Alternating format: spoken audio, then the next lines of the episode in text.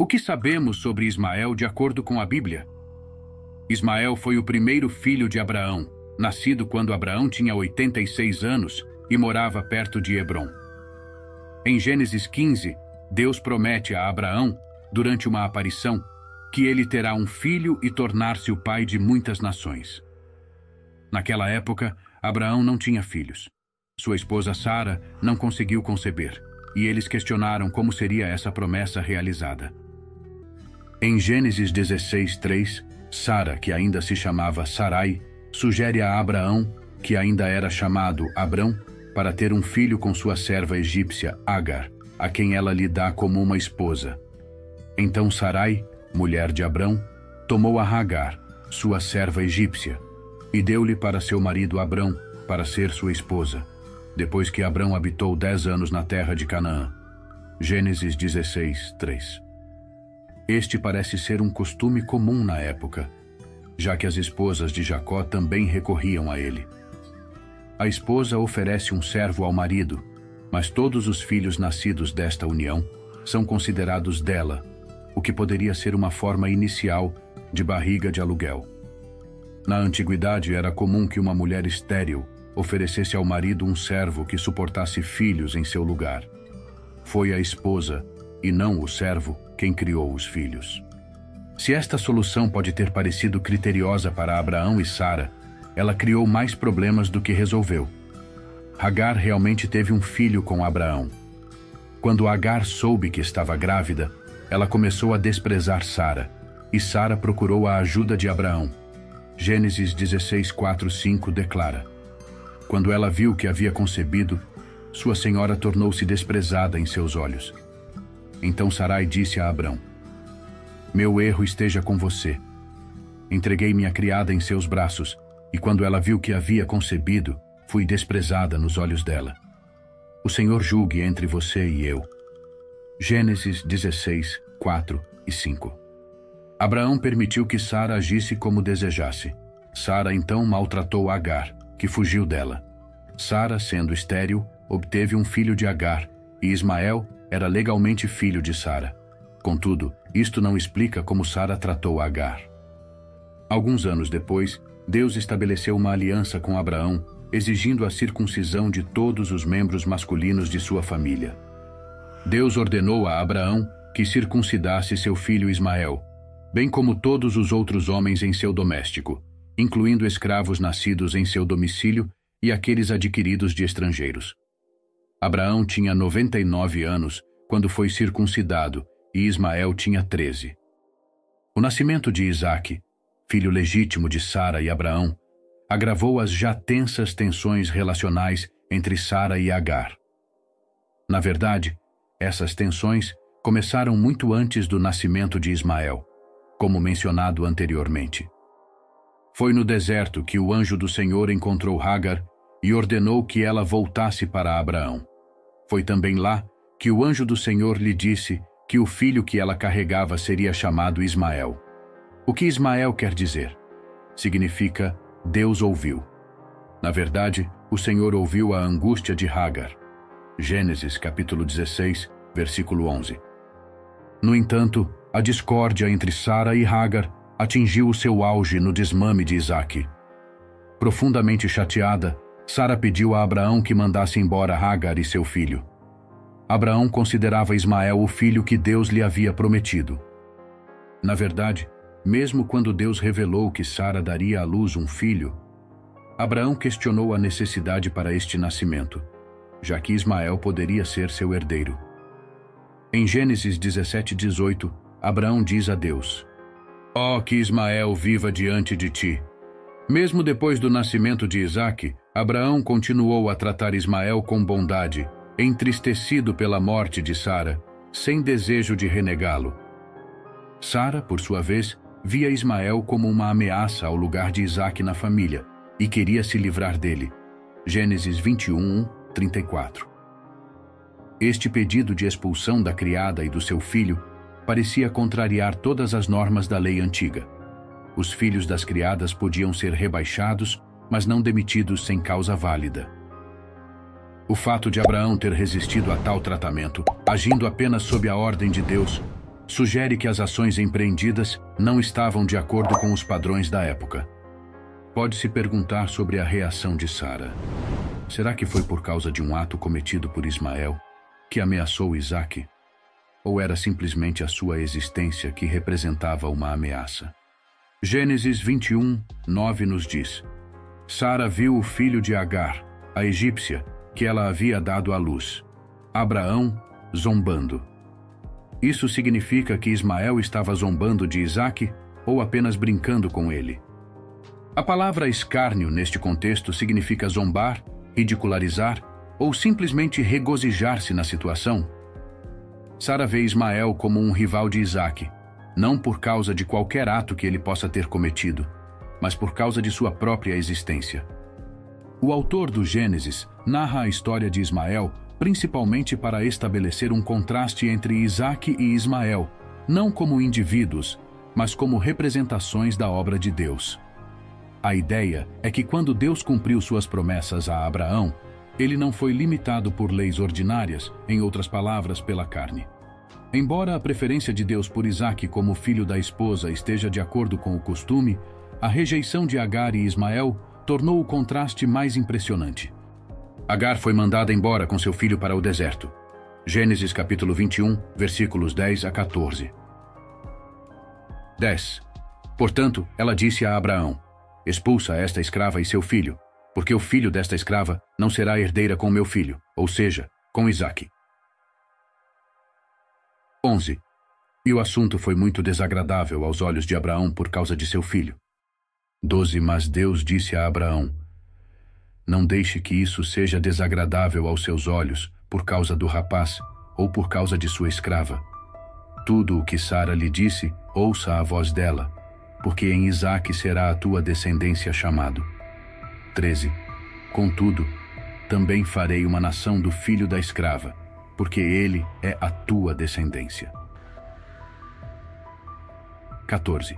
Então Abraão levantou-se de madrugada e tomou pão e um odre de água e colocando, colocou-o no ombro dela, ele deu-o junto com o menino para Hagar e a mandou embora.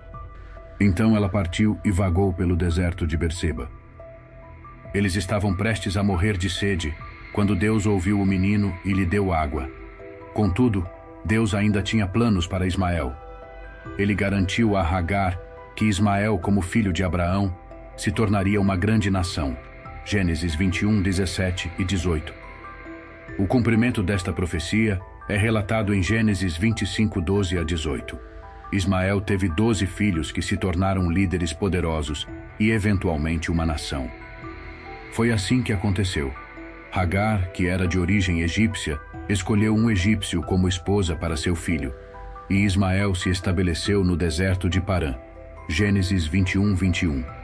Eles habitaram desde Avilá até Sur que fica a leste do Egito, na direção da Assíria. Gênesis 25, 18. Ele teve doze filhos e uma filha. A Bíblia lista os filhos de Ismael em Gênesis 25, 13. E estes são os nomes dos filhos de Ismael, pelos seus nomes, segundo as suas gerações. O primogênito de Ismael, Nebajote. Depois, Kedar, Adbeel, Mibissam, Mishma, Dumar, Massa, Hadar, Tema, Getur, Nafis e Quedemar. Surpreendentemente, ele é acreditado com doze filhos, assim como Jacó teve doze filhos. Isto se compara aos doze filhos de Naor e aos doze filhos de Esaú. Mais tarde, a filha de Ismael casou-se com Esaú, filho de Isaque, conforme indicado em Gênesis 28, 9 e Gênesis 36, 3. A região de Havilá, onde viviam os descendentes de Ismael, ficava na parte norte da Península Arábica. Shur era uma região desértica entre Berseba, no deserto de Negev, e o Egito. Isaías 67 menciona os descendentes de Nebaiote e Kedar como criadores de ovelhas. Os descendentes de Ismael foram chamados de árabes, que basicamente significa nômades. Desde o início, os descendentes de Ismael foram um povo guerreiro, pois viviam em hostilidade para com todos os seus irmãos. Assim, cumpriu-se a predição de Deus de que Ismael seria um homem asno selvagem.